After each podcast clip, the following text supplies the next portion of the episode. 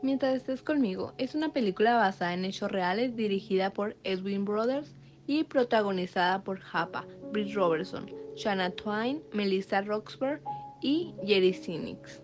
Es una película de drama romántico cristiano de 2020. Trata la historia de dos personas que se encuentran en circunstancias difíciles y encuentran consuelo el uno en el otro.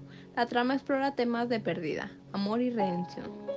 La película comienza mostrando brevemente la vida del personaje, quien se despide para ir de viaje a la universidad. El chico al llegar se percata de que habrá un concierto esa misma noche. Ahí es donde se cruzan los personajes. A través de encuentros fortuitos y conversaciones comienzan a desarrollar una conexión especial y sentimientos mutuos.